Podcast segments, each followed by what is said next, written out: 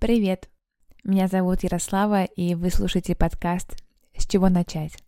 Он о том, каково это быть на старте своего пути, когда может получиться, а может и нет. И жизнь вообще не имеет смысла. Фоново ты уже просто привыкаешь к этому и не понимаешь, что на самом деле с тобой происходит. Что бедняки могут быть в любой сфере, как бы второй А быть ты не станешь.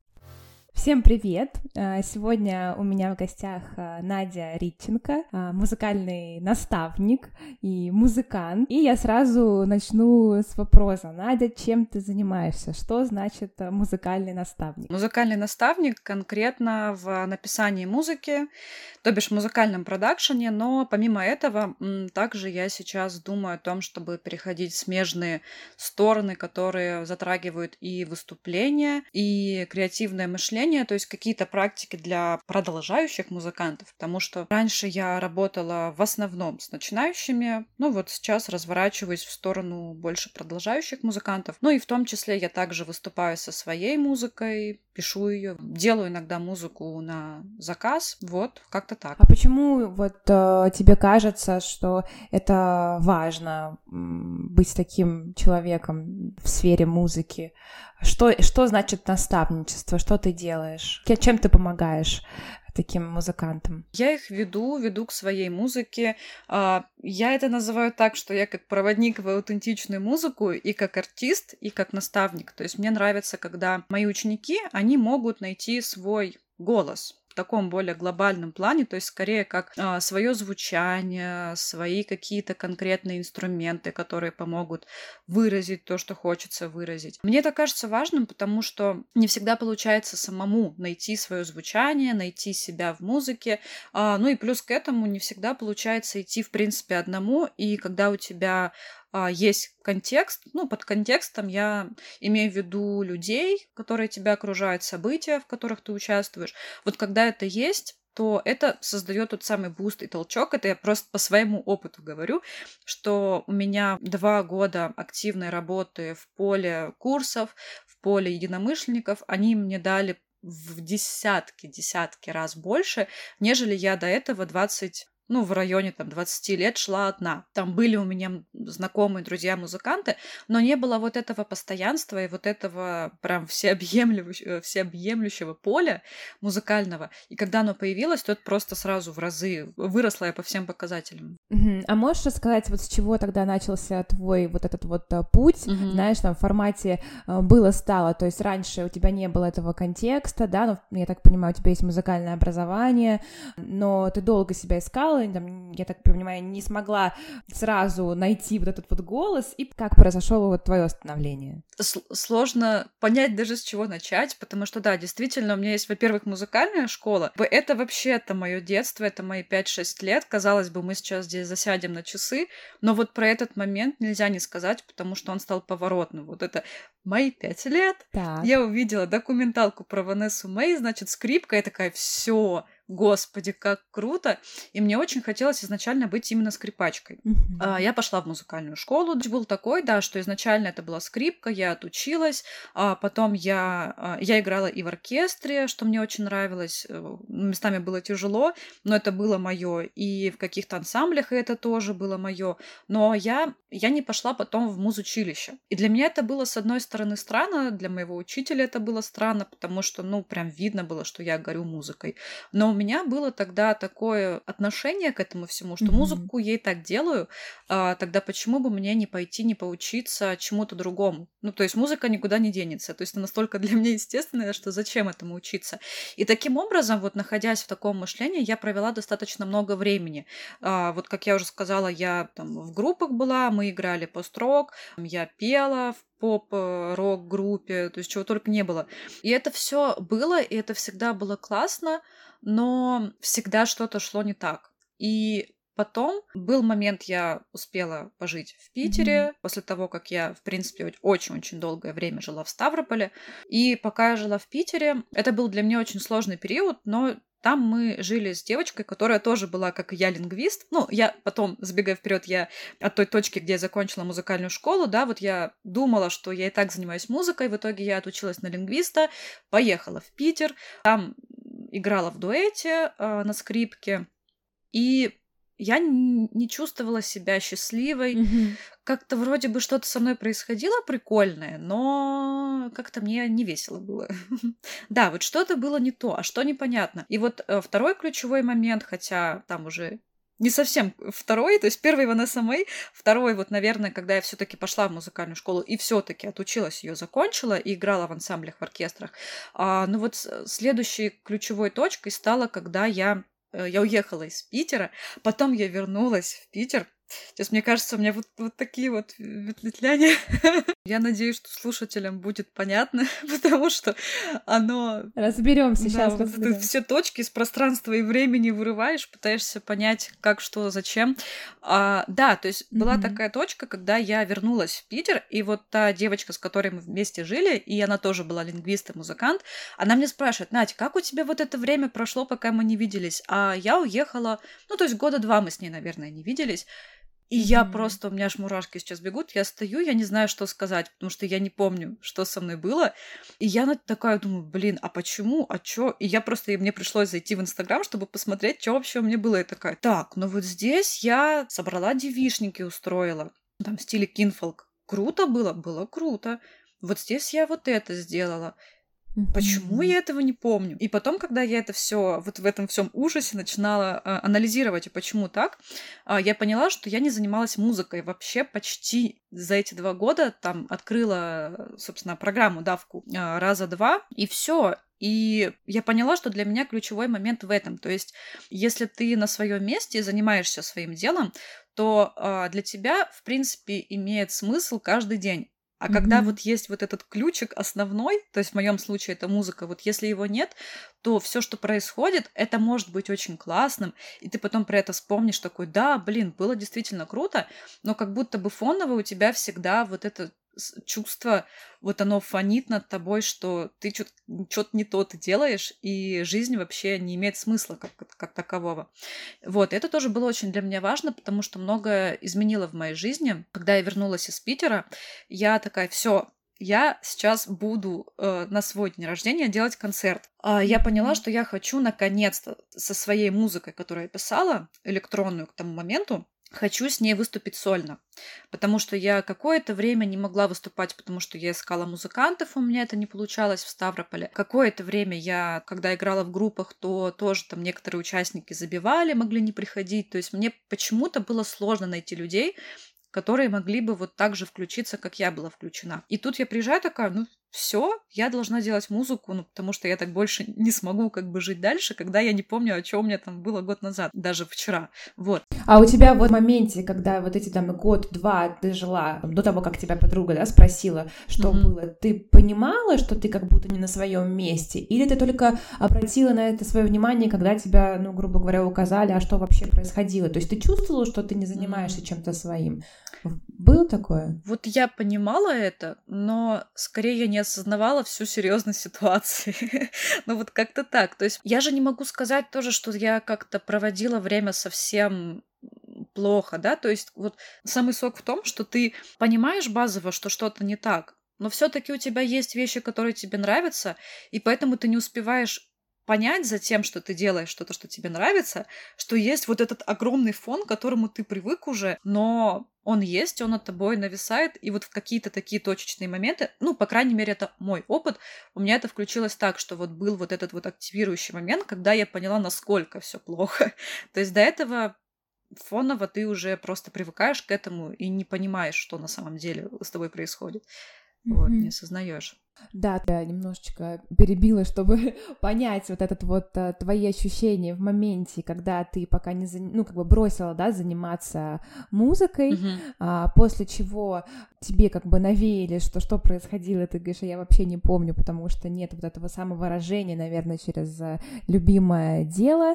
Так, и как ты, в общем, встала на этот путь, и как ты поняла, что нужно продолжать а, заниматься творчеством? А я просто не смогла вернуться обратно обратно. То есть, как бы у меня были варианты либо продолжить так же, и просто от того, что ну, у меня чувствительное тело, и либо я постоянно из-за вот этого стресса там болею и постепенно, ну, как бы это ни звучало, но по сути умираю, как бы эмоционально, там духовно, физически в том числе, возможно, да, либо я делаю вот этот вот шаг к тому, что я люблю, и этим занимаюсь. И, ну, я, наверное, чуть обманула. Я за два года не два-три раза открыла программу. Я все-таки что-то писала, но это по сравнению с тем, что, допустим, там сейчас я занимаюсь, там минимум у меня там пять раз в неделю я занимаюсь музыкой, когда я открываю программу, и, в принципе, я каждый день там пою, у меня какие-то мелодии, какие-то мысли, либо я наставник, либо я а, пишу музыку, либо я говорю про музыку.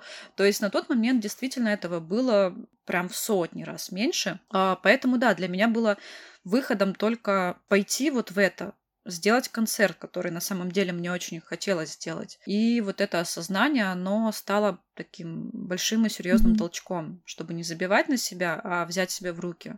Mm-hmm. А почему забивала все это время? Вот хороший вопрос. Вот не знаю почему. Mm-hmm. Так, если поразмыслить. Может быть, вот как раз в тему страхов, да, что, может быть, были какие-то страхи, которые э, на тот момент были больше меня и больше моей э, жажды творить, даже, может быть, жажды жить. То есть вот в таком каком-то глобальном смысле, потому что там, если, если человек говорит, что там нет жажды жить, то сразу кажется, что это человек, который сейчас пойдет покончит с собой. Но нет. Если у тебя нет жажды жить, на самом деле это может значить, что ты просто, ну, как бы ты физически ходишь, ты живешь, но просто ты, может, даже не замечаешь, как тебе не особо нравится жить. Ну, то есть это может быть на таком уровне. Вот у меня это было примерно так. И а, у меня был экзистенциальный кризис, но как раз-таки вот проблема в том, что, ну вот отвечая на твой вопрос, да, вот почему я в этом была и как бы столько времени, началось это еще раньше. Началось это еще, когда мне было там условно лет 17-18, а, запуском на тот момент стало то, что я не прошла туда, куда я хотела, по баллам ЕГЭ. И я осталась в Ставрополе, где я не хотела находиться. И у меня, а у меня уже настолько были планы простроены. Вот там я Питере буду то-то, то-то, там вот есть какой-то парень, там есть какая-то, значит, э, профессия, которую я хочу, а потом, значит, вот я отучусь на востоковеда, я поеду в Японию, то есть у меня такой чук-чук-чук, просто э, вся, вся жизнь как будто бы была простроена. Мечты такие, ожидания определенные. Да, да? и вот когда это все нахлопнулось, то на меня накатило, и я очень долго не могла из этого выбраться. Ну вот, то есть вот эти постепенные такие, знаешь, э, выплывание на поверхность, вот ты как будто бы ты плывешь в океане, но плаваешь плохо. То есть ты, окей, ты иногда выплываешь, смотришь, mm-hmm. о, синее небо, о, там типа другие пловцы, вы там с ними вместе плаваете, клево проводите время, но потом ты снова вот в этот океан как бы падаешь внутрь, вот, уходишь куда-то на глубину. Mm-hmm. Как-то так это и было, то есть не было, может быть, силы внутри, не было каких-то триггеров, которые бы мне показали, насколько мне плохо. То есть вот ты постепенно привыкаешь к этому состоянию, даже не осознаешь, что тебе плохо. Вот. Слушай, а вот сила внутри, да, как она у тебя сформировалась? Потому что я, я понимаю, что да, произошел определенный триггер, что тебя как бы спросили об этом, и ты задумалась, mm-hmm. но как раз-таки что-то же, мне кажется, тебя все равно вело вот из такого кризиса. Может быть, ты сейчас уже можешь как-то назвать, что формирует вот эту внутреннюю силу, определенную смелость, да, чтобы пойти все-таки и начать заниматься. Тут все рухнуло, тут не получилось, то есть как бы обожглась, намечтала себе, и все-таки найти в себе вот эту mm-hmm. силу духа и сказать, так, окей, ладно, один раз рухнула, но я пойду еще раз попробую. Ну вот я, наверное, не смогу найти как какой-то конкретный момент, какую-то точку, потому что это как будто бы было много разных вещей. Вот, ну, наверное, было так, что какая-то часть меня условно хотела быть э, в тени, ну и по сути не жить, не проявляться. А какая-то часть э, очень хотела, наоборот, вот максимально яркого проявления. То есть не просто проявляться, а вот именно выйти на сцену со своей музыкой, там, в определенном костюме, там, с маской. То есть вот прям максимально еще такое кричащее, ну, в каком-то плане. Наверное, у меня эти две части боролись.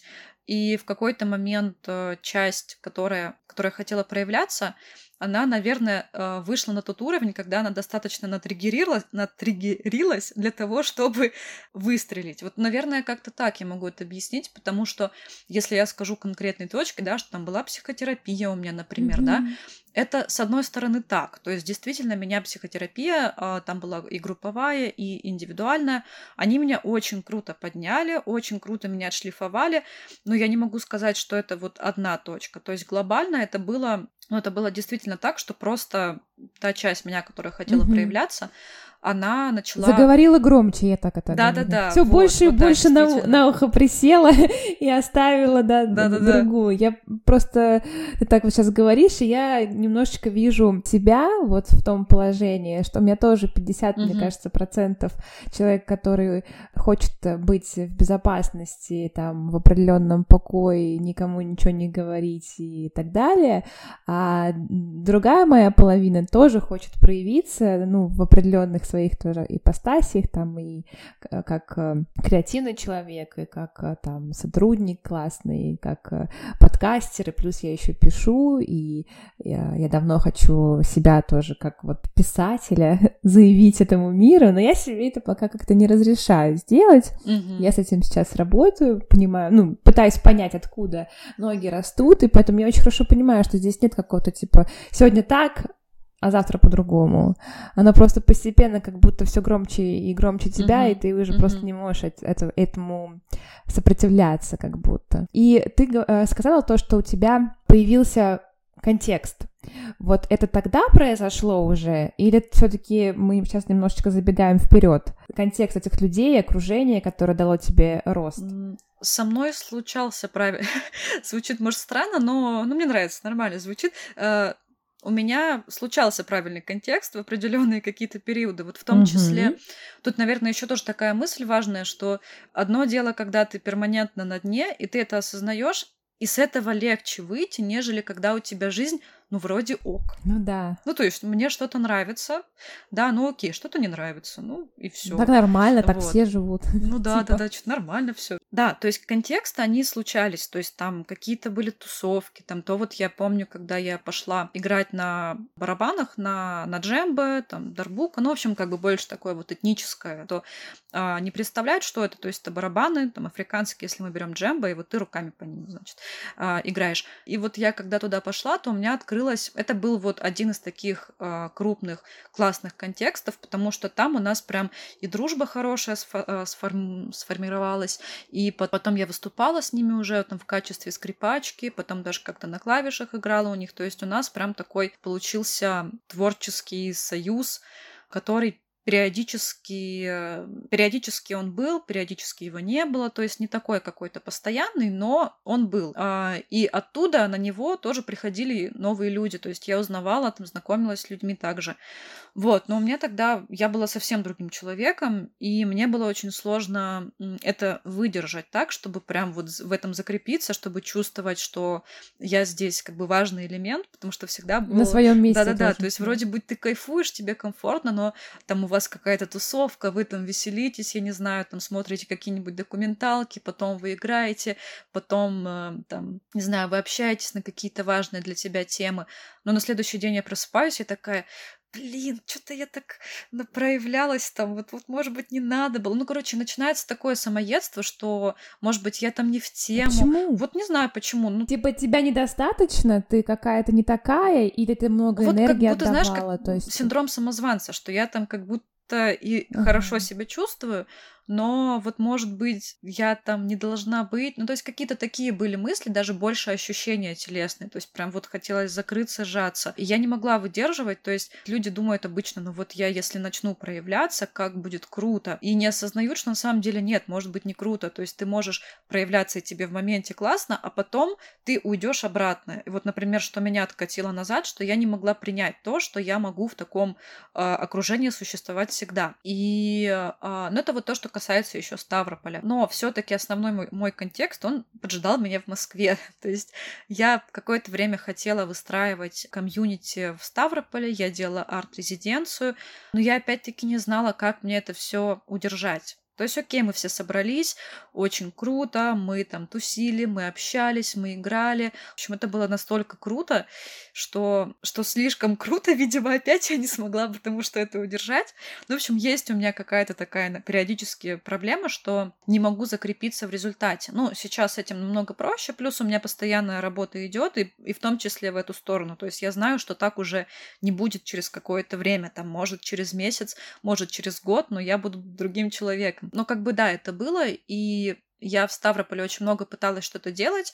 Плюс, мне кажется еще, что не было вот такого у меня масштаба, потому что, опять-таки, я чувствовала вот эту свою маленьковость такую, что я не хватало поддержки, не хватало других людей. То есть я, наоборот, их искала, но искала не с позиции, что я взрослый масштабный человек, и вот есть второй творец, такой же масштабный, и мы вместе в этой синергии что-то делаем. А наоборот, я это делала больше из травм что ну вот, ну увидьте меня, ну вот, заметьте, что вот я что-то делаю, пожалуйста, сколько можно. То есть у меня было ощущение всегда, что вот я в Ставрополе бьюсь в какие-то просто стены, что я упираюсь mm-hmm. в потолок. И потом я уехала в Москву, причем я поехала учиться и попала в свой самый лучший контекст в, институ- э, в Институте звукового дизайна, где просто каким-то образом у меня вот как шелуха слетело с меня все, что меня сдерживало.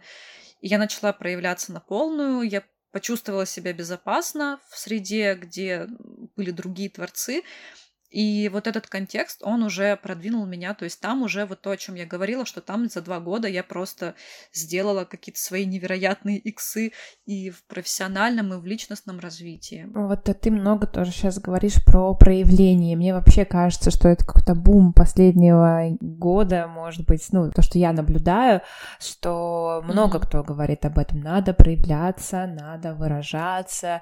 Ты как сама к этому относишься?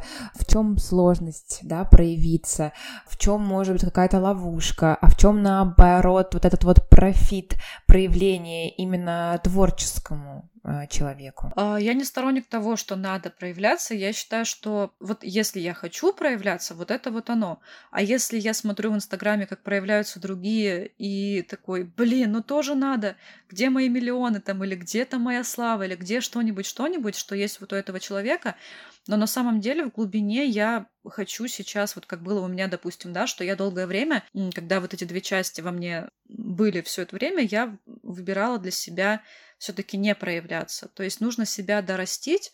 Если кажется, что надо проявляться, то вопрос, а почему так кажется? Потому что, а может быть, не надо. Может быть, мне наоборот хочется уехать в глухую тундру и там типа с медведями тусить, ну, условно там, mm-hmm. да. Не надо проявляться. То есть это, это исключительно выбор человека. Нужно понимать, а откуда вот это вот надо. Потому что если все-таки это надо ближе mm-hmm. к хочу, тогда да, тогда мы говорим о том, что если ты хочешь, то действительно ты это должен сделать. Иначе ты вот этот свой потенциал, который в тебе хочет проявиться, да, если ты именно не надо, а хочу имеешь внутри, то тогда м- у тебя, соответственно, есть какой-то потенциал. То есть просто так ты бы не хотел проявляться. И э, если ты это не, не проявишь, то оно тебя начнет съедать изнутри. Вот как бы поэтому вот с этой точки зрения, да, можно сказать, что надо проявляться, только если хочется. А, ну и как бы какие здесь преимущества? На самом деле только то, что я это хочу, mm-hmm. и я в этом вижу для себя смысл. То есть это мое какое-то, моя внутренняя такая интенция, моя жажда. Потому что у меня это так. А, несмотря на то, что у меня есть там какое-то количество страхов, что иногда хочется просто так вот накрыться одеялом и все, и лежать, чтобы никто не, не видел, не слышал, и чтобы вообще забыли, что есть Надя Риченко. Все-таки вот моя часть, которая про проявление, она больше, и в ней, как мне кажется, очень много потенциала изменить ну, мир громко, не думаю, что прям мир, но как минимум э, может быть только мою жизнь, может быть жизнь моего mm-hmm. окружения, а может быть это пойдет дальше и изменит жизнь большого количества людей. То есть этот потенциал я чувствую, и поэтому я в это иду. Mm-hmm. Я тебя поняла. А к тебе ты занимаешься вообще вот вопросами проявления, да, и как-то как справиться с страхами, э, со страхами творческому человеку? К тебе приходят такие вот люди, говорят, я вот хочу проявляться, но вот мне страшно, не знаю как. А, я не скажу, что я с этим именно работаю. Скорее, я так проявляюсь через свой блог в Инстаграме. То есть, если человек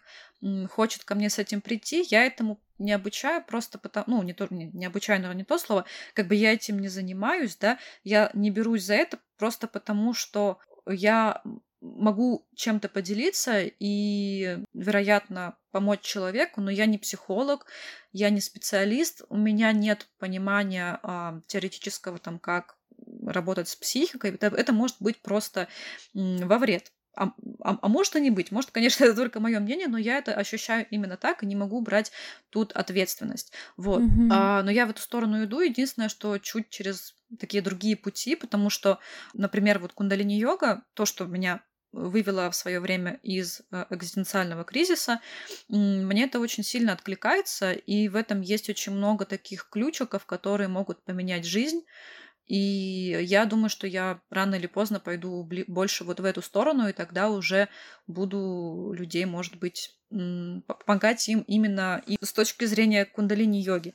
Вот. Но так, конечно, когда мы занимаемся музыкой, да, вот как наставник с музыкальными проектами, Почему я хотела идти в креативное мышление? Как раз потому, что это затрагивает и какие-то твердые навыки, да, то есть там что нажать, что включить, какой микрофон сказать, то, что мне нужно сказать, как его выбрать, да, и также какие-то софт-скиллы, и в том числе мышление, как-то навести человека, задать ему нужный вопрос. Uh-huh. А вот я, возможно, пойду через, через это. Сейчас уже говорю возможно, потому что у меня я на таком этапе, когда я сейчас наблюдаю над тем, что я вообще хочу делать и что для меня в жизни важно, поэтому я не могу быть уверена в том, что я сто процентов пойду сейчас в эту сторону. Вот, потому что есть очень важные вещи для меня, там, будь то написание своей музыки и выступлений, это для меня самое главное сейчас. И плюс я преподаю подросткам музыкальный продакшн, вот мне это тоже очень сильно нравится. И вот это две вещи, которые сто процентов должны быть в моей жизни, а mm-hmm. все остальное это уже я посмотрю. Пока что я на таком этапе. Угу. Все остальное ты имеешь в виду кундалини или что, что еще у тебя такое из сфер твоих развитий? Нет, кундалини-йога со мной сто процентов будет есть, Тоже? да, но угу. это это если имеем в виду личную практику, потому что я всегда в, в своей личной практике, плюс там, в поле учителей. Э, но вот если говорить про музыку конкретно, да, э, то это написание музыки, выступление с ней, преподавание подросткам. Ну и да, так как мне, в принципе, очень нравится говорить о музыке, я вот пока думаю, в каком формате я это хочу делать. То есть вот я на таком перепутье, потому что я хотела сделать и начинала вот завтра у меня должна была стартовать э, креативная лаборатория, но я это все отменила. И mm-hmm. я видела в этом потенциал, вот как раз тот самый разворот от э, простых каких-то твердых навыков музыки к, музыкаль... Э, к мышлению вообще музыкантов, к мышлению э, в креативной сфере. Но я поняла, что я сейчас к этому не готова. То есть вот как с кундалини-йогой я примерно mm-hmm. раз в полгода такая, ну все, мне нужно идти на тичера, значит, получать вот это все, там, значит, становиться в линию и преподавать. Вот, но я каждый раз понимаю, что я не смогу идти и в нее, и в музыку. И мне приходится каждый раз делать этот выбор в пользу либо музыки, либо йоги. Пока что так. И вот я хочу закрыть для себя вот этот вопрос, когда mm-hmm. я смогу выступать и получать э, тот гонорар, который мне нужен. То есть, когда я финансово и стабильно стану э, на уровень нужный мне как музыкант и смогу транслировать э, свои чувства, свои мысли и видеть, что люди от этого исцеляются, э, трансформируются. И уже дальше я, ну, я все-таки я уверена, что я пойду на э, вот в эту сторону в кундалини йогу, потому что она меня постоянно зовет. И там, для тех, кто знает э, игру, которая называется Лила, в ней я вышла, по-моему, за шесть э, шагов, когда я э, поставила намерение, как там у меня был запрос, ну что-то вроде там могу ли я там, вести людей вот через духовные какие-то там практики, через вот там какие-то такие мышленческие штуки. И я прям за шесть шагов вышла там отследила, что у меня там было, что вот я становлюсь на этот путь, то-то, то-то, то-то, все. И я такая сижу, так, подождите, там полчаса прошло, все там где-то внизу, там что-то. Да, да, только зашли, все только шестерка выпала. А ты такая уже всю игру прошла. Я просто буквально вчера играла. А, да-да-да, я, кстати, видела тоже вот в Инстаграме, сейчас тоже, да, вспомнила. И поэтому я думаю, блин, что все таки я к этому вернусь, но мне еще как бы с собой тоже поработать много с чем нужно. Плюс вот э, музыка — это то, что mm-hmm. сейчас и, наверное, всегда, в принципе, будет для меня на первом месте. Может быть, в какой-то момент э, отойдет на второе, но она пока что держит твердую, в общем-то, стоит mm-hmm. на пальме первенства. Ну смотри, ты еще сейчас сказала, что ты отменила вот эту креативную лабораторию. Первое, вот как ты решилась, что, что ты поняла, что сейчас тебя как бы не хватит на это. Это же тоже такой смелый шаг, ты тут уже все организовала, и всех тут раз я, я не буду вести. То есть угу. ты прям почувствовала, как ты почувствовала, что ты не готова? Вот изначально, если говорить о том, почему я хотела это все запускать, вот возвращаясь к вопросу о креативном мышлении и переходе вот mm-hmm. на такие всякие софт-скиллы и какие-то штуки, связанные с мышлением, Я в этом видела большой потенциал и очень хотела это делать. И плюс я понимала, что вот эта креативная лаборатория, она разовьется потом там в телеграм-канал. И у меня уже там просто выстроилась огромная такая просто структура, которая меня там потом будет. Но всегда было какое-то сопротивление. Я не понимала, почему. Я думала просто потому, что это какое-то масштабное дело. Но потом, когда я уже набрала людей, скажу так, что это было бесплатно. То есть это не то, что люди мне заплатили, да, я потом такая, ну все, короче, деньги, деньги не верну, идите гуляйте, вот. А началось вообще с того, что у меня было там несколько постов в телеграм-канале до того, как все это mm-hmm. запустилось. А потом я пишу, давайте знакомиться, плюс напишите, почему вы вообще в лаборатории, чего вы ожидаете. И никто ничего не написал. Я помню, я так разозлилась, и вот с этого началось. Ну, моя привычная реакция, ну вот если я не чувствую uh-huh. отклика, то какие же они негодяи, как, как все плохо, все, я сейчас забью, я сейчас просто это все закончу. А потом такая уже как бы чуть на опыте зашла вот за эту ширму и смотрю, что там на самом деле. А там на самом деле то, что я игнорировала, вот это сопротивление, что я не хочу делать все-таки сейчас эту креативную лабораторию. И я начинаю mm-hmm. смотреть на нее, изучать и понимаю, что а, на самом деле для меня вот этот вот момент, что мне сейчас не ответили, не отреагировали, что для меня это хорошая причина, чтобы не делать. То есть вот я себя взятки гладкие, вот вы мне не отвечаете, все, значит, я это все заканчиваю. Вот. И когда я поняла, что на самом деле дело во мне, что вообще-то я не хочу этого делать сейчас, несмотря на то, что это круто, у этого потенциал, а, я понимаю, что я сейчас не готова в это вложиться, как я это поняла, я просто выписала актуальные свои задачи, mm-hmm. и когда я на них посмотрела, такая, как я собираюсь это все делать сейчас? Ну, то есть у меня вот это, вот это, вот это. Я поняла, что мне просто нужно приоритетность свою распределить и понять, что для меня сейчас важно и актуально. То есть это вот одна из причин. Ну и вторая причина, что на самом деле я просто по какой-то причине этого сейчас не хочу. То есть это сопротивление было не потому, что новый для меня масштаб, а просто потому, что это может быть не вовремя. Может быть, я вернусь к этому позже. А может быть, это вообще не моя задача. А может, что, кстати, скорее всего, нужен какой-то партнер. То есть я не одна должна это делать. Тут причин может быть много, но ключевое в том, что я не хочу на самом деле этим заниматься сейчас, несмотря на то, что идея меня очень воодушевляет и вдохновляет. Ты еще упомянула, что ты работаешь и еще ищешь работу, и mm-hmm. у тебя есть какая-то задача накопить определенное количество денег, правильно? К, к чему-то. Я просто часто слышу, что, в общем, творческие профессии и музыканты это вообще э, бедняки, все несерьезно. Вот ты как относишься к такому заявлению? Что думаешь? Такое бывает, бывает часто. И, ну, я скажу так, что бедняки могут быть в любой сфере, но для творческих людей просто есть какие-то свои, наверное, ловушки и свои сложности, с которыми можно столкнуться, потому что на самом деле творчество это же, ну, по сути, изначально это потоковое. И когда ты начинаешь нести это как свою профессию, то тут возникают вещи, которые не связаны с этим потоком. Это маркетинг, это менеджмент. Там, если ты музыкант, тебе нужно там про питчинг знать, тебе нужно понимать, как тебе просто вплоть до идиотских вещей, которыми ты не хочешь заниматься, чтобы у тебя четенько на твоей обложке было название вот в этом углу, чтобы у тебя там не было ничего пиксельного, даже если это твоя идея. Нет, вот оно так не должно быть. Пофиг на твою идею, у нас не принято так. У нашего дистрибьютора, у нашего лейбла никаких пикселей. То есть просто какие-то такие штуки, которые ты должен знать, но они напрямую не связаны с потоком. Поэтому я думаю, что здесь одна из ловушек как раз в том, что не все музыканты понимают, с чем им, с чем им придется столкнуться, и не готовы к этому. И а здесь, ну вот э, какой я выход для себя нахожу, что вообще очень круто, когда у тебя есть заработок либо не связанный с музыкой, либо связанный с музыкой, но там условно преподавание, например. Вот это очень хороший способ, потому что для меня, например, это очень хорошо работает, что я, мне нравится преподавание, я преподаю, и таким образом я могу какой-то ожидаемый поток людей предполагать, да, и какой-то заработок, и при этом могу просто спокойно заниматься музыкой в том формате, в каком мне это подходит хватит. Хотя, конечно, есть минус, что я уже года два с половиной, три пишу альбом. Вот, э, как бы есть тоже свои, свои минусы, но сейчас, вот когда я расставила приоритетность, то я этим буду больше заниматься и выходить на то, чтобы получать там, больше гонорар там, да, за выступление, например.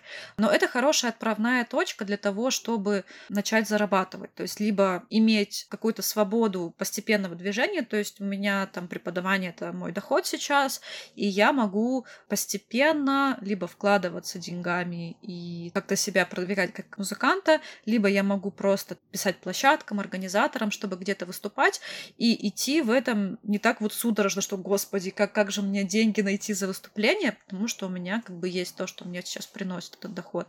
Это хорошо для тех, кто, ну, так как музыканты и, в принципе, творческие люди часто очень чувствительные и тревожные, вот обезопасить себя тем, что ты не должен надеяться на свою музыку, это хороший вариант. Ты можешь позволить себе не переживать и не зажиматься в страхе. Да, голодным не останешься. В общем, есть такая подушечка. Ну да, но на самом деле, что еще важно, что постепенно ты все равно э, выходишь к заработку, потому что, окей, да, много бедных музыкантов, но они просто, вот нужно, конечно, спросить у них, за, за них как бы тоже не буду говорить, mm-hmm. но условно там нужно посмотреть вообще, как они видят себя, как они видят музыку, как они смотрят на то, а можно ли в принципе музыкой зарабатывать, потому что у меня очень долго, долгое, долгое время был, была позиция, что музыкой вообще нельзя зарабатывать. Вот. Да, вот мне это интересно. А ты зарабатываешь на своей музыке, на своих выступлениях? Как у тебя вообще вот музыкальный именно заработок складывается? Ну, большая часть это именно преподавание.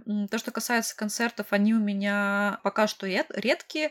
А, какие-то оплачиваются, какие-то не оплачиваются. То есть тут все по-разному. Это сейчас не источник дохода моего пока что, но я к этому иду. То, что касается там стримингов, опять-таки, у меня там, по-моему, что-то типа там две десятых доллара я заработала на своей музыке, я уже даже давно не смотрела. Но я пока выложила один трек и сделала это просто для того, чтобы понять механику больше. То есть у меня там было, ну, такое не очень прям идеальное сведение. То есть я просто хотела посмотреть вообще, что это такое, выложить свою музыку не просто ВКонтакте залить, как я делала раньше, а именно через стриминг. Вот столкнуться с этим всем, понять, что, как, чего, и потом уже... А, а расскажи, что это такое? Мне не знаю еще стриминговые сервисы. Как музыканты вообще сейчас зарабатывают?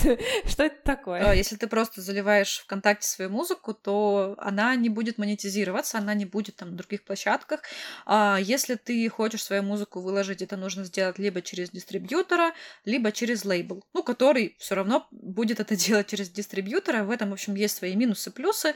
И ты выбираешь либо тот, либо иной путь, заливаешь туда свой трек, заливаешь туда обложку. То есть есть такие определенные площадки, когда ты записал свой трек, залил на них, да, рассказал там о себе, и где-то есть монетизация. То есть и она от чего зависит? От прослушивания? А, то есть да, вот эта площадка дистрибьютор, там, например, там лейбл, они уже доставляют твою музыку, то есть почему дистрибьюция это доставка твоей музыки, да, вот этих всех Яндекс Музыка, там ВК, а, Apple, ну и так далее, так далее, короче, все вот эти вот стриминг, там Spotify, например. И да, и у тебя идет там стоимость прослушивания, причем почему, например, сейчас э, часто треки укорачиваются, то есть если раньше формат треков зависел от радио во многом, когда было популярно радио, и просто топчик было попасть на радио, а, там формат 3 минуты. Сейчас же, во-первых, ТикТок и там рилзы и прочее, которые, ну, там нужно быстро, да, то есть там треки должны пум, тын, ц, постоянная динамика, смена сразу, либо, ну, какой-то хук, короче, нужен сразу, mm-hmm. то, во-первых, это повлияло, и, во-вторых, вот стриминги, где тебе платят за, по-моему, 15 секунд должно пройти прослушивание, чтобы тебе засчитали это прослушивание, и поэтому тоже приходится сразу человека цеплять, потому что у тебя нет времени, у тебя нет вот этих 15 секунд, в которые твой трек могут выключить, выкручивать. Как-то да, приходится выкручиваться. То есть получается, вот ты залил туда, и, и ты можешь заработать на прослушиваниях. Можешь, но в основном на этом зарабатывают всякие типа Дрейки, Канни Веста. От этого и получается, что не, как бы на стримингах сейчас особо не заработаешь. На это можно сделать акцент, в это можно вкладываться, там искать прослушивание людей, там, чтобы слушали, и куча есть механика, это все по идее нужно знать, если ты музыкант, чтобы тебя больше послушали. Но зачем зачем, если ты можешь выступить, вот, и как бы заработать. Это в итоге-то музыканту сейчас заработать, э, как начать, э, это же, я так понимаю, твоя определенная uh-huh. цель, ты хочешь на своей музыке э, заработать, ну, как бы быть... Uh-huh ну не будем говорить известный, но обеспеченным музыкантом. Не бедным музыкантом, а богатым. И вот как, если на стримингах не заработаешь, э, что, выступать только на выступлениях? Это всего лишь один из способов, да, то есть ты можешь выступать, но, например, почему я вообще там выступаю и хочу выступать, потому что я это люблю, мне это очень нравится. Mm-hmm. Я люблю сцену, я люблю, как я себя чувствую на ней, какой обмен идет. Поэтому, если вдруг кто-то хочет быть музыкантом, но вот нет, нет, нет, не дай бог, сцена, его это пугает, он этого не хочет, то есть другие способы, там, как вот я уже назвала, преподавание. Mm-hmm. Второе, это, например, писать музыку на заказ. Третье — это писать э, музыку, там, например, для каких-то выставок. Ну, это, в принципе, да, тоже на заказ, просто я так немножко разделяю, что можно писать музыку, допустим, отдельно для фильмов, можно писать музыку, то есть как саундтреки, да, можно делать трейлерную музыку, это абсолютно тоже своя вообще сфера. Можно вообще даже уйти из музыки более глобально в сфере звука, посмотреть, что можно делать. Можно делать саунд-дизайн для рекламы, можно делать саунд-дизайн для компьютерных игр, можно писать музыку для компьютерных игр. То есть, на самом деле, вариаций большое количество. Сфер полно. Да, играть музыкантом уличным, например, тоже. О- очень много всего. Или там, я не знаю, допустим, даже условно открыть э, свой магазин музыкальных инструментов, там, или виниловых пластинок, или быть э, продавцом в магазине виниловых пластинок. То есть, главное, главное натренироваться, чтобы ты видел шире, шире, чем узко. Больше возможностей замечал, в общем. Да-да-да, как бы вот Э, обычно мы узко смотрим, а нужно видеть шире, чем узко, то есть как бы расшириться. Возможности заработать на самом деле есть. Да, да. да. Просто здесь, мне кажется, еще многие музыканты, они же хотят быть знаменитыми, популярными и все такое. Ты как к этому относишься? Ну, ну как тут, ну типа продавец виниловых пластинок, если я там музыку пишу, мне не очень бы хотелось бы им быть. И я думаю, что мало кто мечтает стать продавцом виниловых пластинок.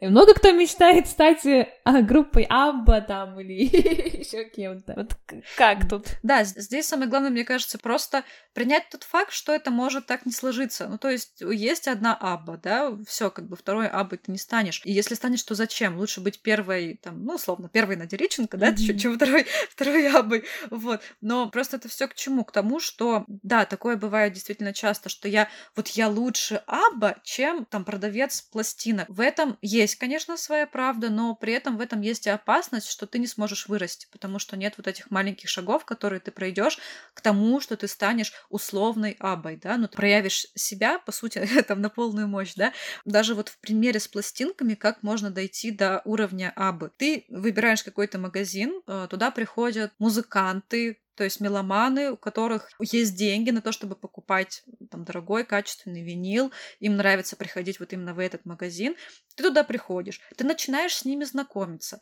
Они к тебе приходят один раз, ты говоришь, о, там прикольно, я вас видел там-то, там-то, а вот вы там и тот известный музыкант. Он такой, да-да-да, такой классно, здорово, вот, пожалуйста, вот такие у нас новые пластинки, вот, может быть, вам это понравится. Он приходит второй раз, ты говоришь, о, привет, Петя, там так и так, рад тебя видеть. Э, он приходит третий раз, там, как у тебя дела, там, начинается какое-то общение. Окей, человек может быть закрытый, да, такое тоже может быть. Окей, приходит Вася, ты ему, Вась, привет, а Вася более открыт, да, ты ему там на четвертый раз говоришь, что, о, а вот я как раз пишу музыку, а вот мне очень интересно, вот как ты это оценишь, вот если тебе не сложно, можешь послушать, ну, например, да, mm-hmm. он тебя слушает такой, слушай, а я сейчас фестиваль организую, там, у меня лайнап набирается, то есть вот это такие возможности, которые ты даже не можешь предсказать. Просто жизнь у нас состоит из таких вот моментов. Это вот, как я помню, э, интервью Хабенского, строчка, которую я постоянно вспоминаю и всем говорю. Его как-то спросили, «А что важнее, порный труд или удача? Он говорит, удача, но для того, чтобы как бы ее поймать, чтобы она пришла, важен упорный труд. И действительно так. То есть ты не сможешь взять вот эти вот возможности, mm-hmm. ты их не сможешь увидеть, если ты не идешь вот этими маленькими шажками, повышая, повышая, повышая себя, свой уровень.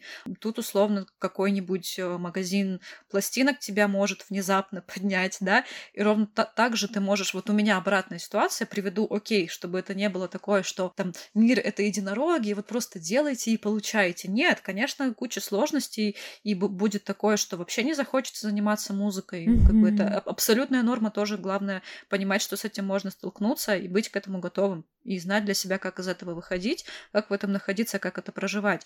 Обратная ситуация у меня была, когда внезапно у меня появилась возможность выступить на крупном фестивале, где там билеты 30 тысяч, где там 4 этажа, тематика, там что-то Азия. В общем, просто абсолютно моя эстетика, все круто. Еще и такие вот, ну, в общем, богатые люди, там сливки, общество, все такое.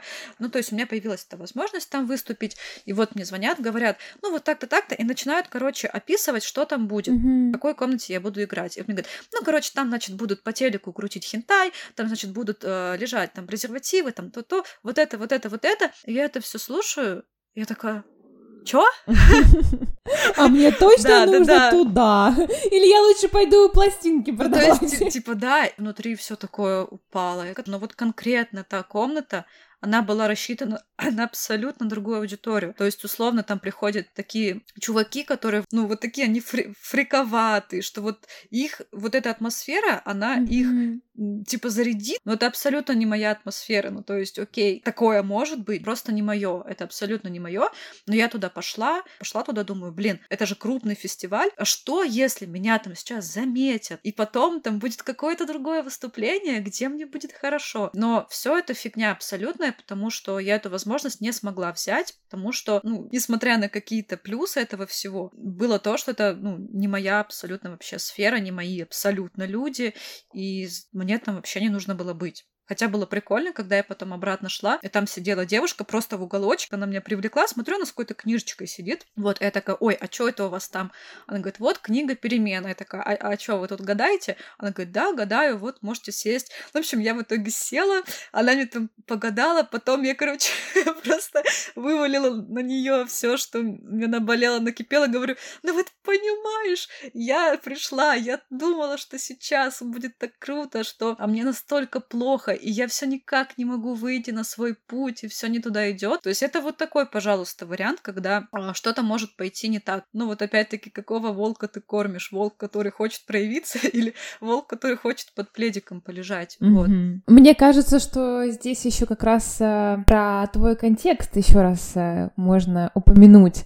То есть, когда ты рассказывала об истории с э, пластинками, mm-hmm. да, и пойти вот работать в такой магазин, это как раз дать себе возможность возможность быть в правильном для себя контексте. Потому что, мне кажется, ты как раз об этом и говоришь, то есть, Кстати, да, окружить да. себя такими-то людьми, окружить себя э, какими-то книгами, музыкой. То есть не обязательно сразу пойти и сказать, я сразу хочу вот музыку записать, и с первой mm-hmm. песни я стану знаменитым. Возможно, как раз-таки с помощью маленьких вот этих вот шагов и пробы чего-то вокруг музыкальной сферы и выведет тебя потом на на, популярность или не выведет. Ну, тут никто не знает, но, но если тебе это нравится, то почему бы и нет. Вот, и я поэтому хочу тебя еще спросить. Мы с тобой mm-hmm. начали с того, что ты, когда как раз-таки ввела себя вот в этот вот контекст, ты там X2, X3 выросла. Вот можешь немного рассказать об этом, как это произошло? Mm-hmm. Ну, я на самом деле даже не 2, не 3, наверное, x20, x100. То есть действительно настолько, потому что вот в Ставрополь, например, я два раза сходила на радио «Серебряный дождь». Ну, мне кажется, это прям Прям прикольно. Для Ставрополя то, что я устроила арт-резиденцию, круто.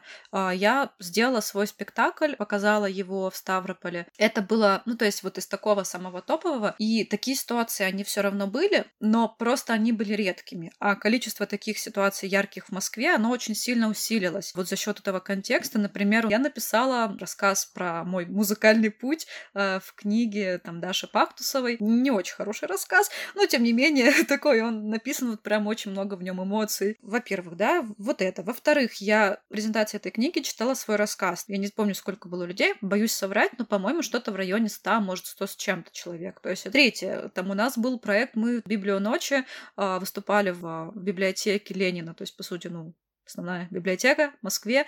А, я там стояла, пела, диджейли мы там со вторым, значит, музыкантом. Такой, такой был опыт. Знакомство, сколько у меня знакомств с людьми, которые вообще делают индустрию, это просто невероятно. Вот от моих кураторов, а, которых я очень люблю, ценю, там Илья Цветков, а, Василий Филатов, который, ну, Василий Филатов, он больше именно про саунд-дизайн и коммерческий звук и музыку, но вот сколько я приняла от него в мышлении и в саунд-дизайне в том числе, как я стала его применять применять в своей музыке. В общем, все, то есть люди, которые приходили к нам, там, или mm-hmm. которые делают индустрию, которые там занимаются там авторским правом в музыке, и там работают с Тимати, с Манижей и так далее, и так далее. То есть это там люди, которые пишут для этих людей, которые выступают. Это огромное количество, которое все больше и больше разрастается. И это стало возможно благодаря тому, что я начала вот этот путь в своем контексте. Плюс я начала зарабатывать музыкой тоже именно в Москве и начала писать музыку на заказ, начала писать свою музыку более качественно, осознанно, естественно, тоже в этом поднялась очень-очень сильно.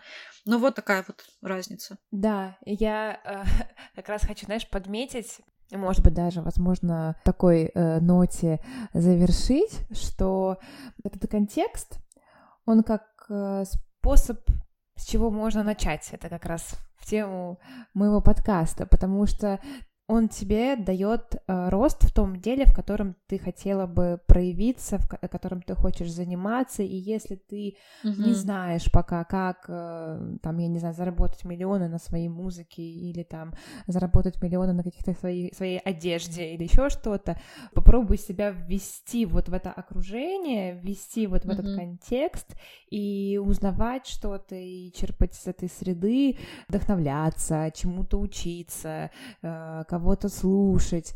И мне кажется, здесь как, может сложиться вот как у тебя, что mm-hmm. да, ты поймешь, блин, так классно и круто, и я здесь остаюсь и дальше в этом развиваюсь.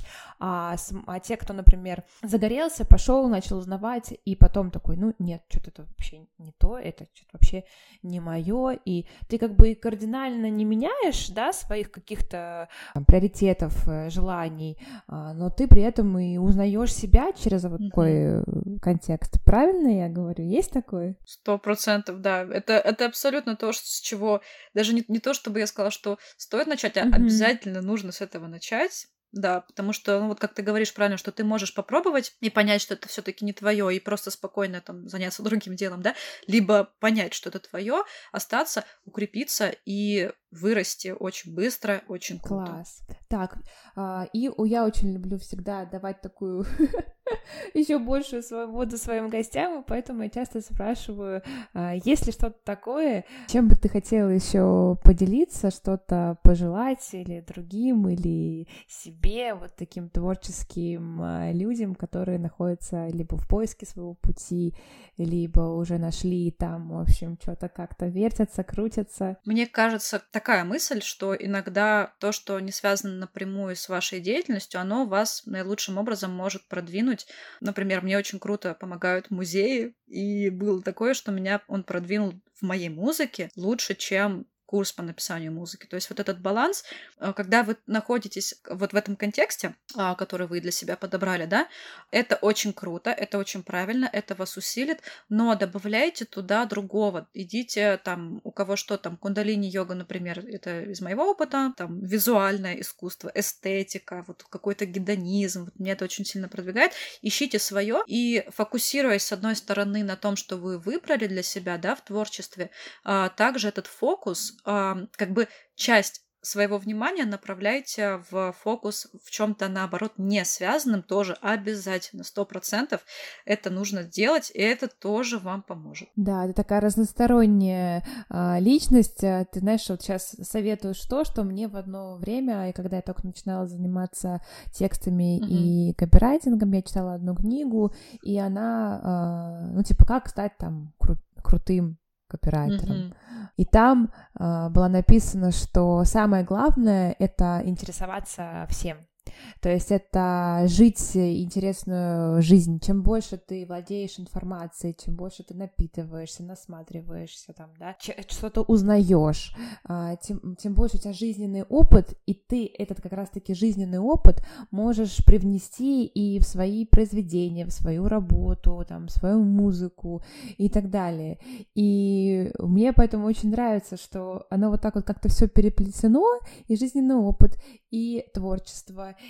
и профессионализм, и твои начинания, потому что начинания получают там что-то из этого выгорает, а не выгорает, они тебе дают опыт как раз-таки, который ты потом можешь так культивировать uh-huh, и внести uh-huh. в то, что, возможно, станет вообще делом твоей uh-huh. жизни. Да, да, да, сто процентов. Вот. Класс. Мне кажется, мы прям с тобой сошлись в этом.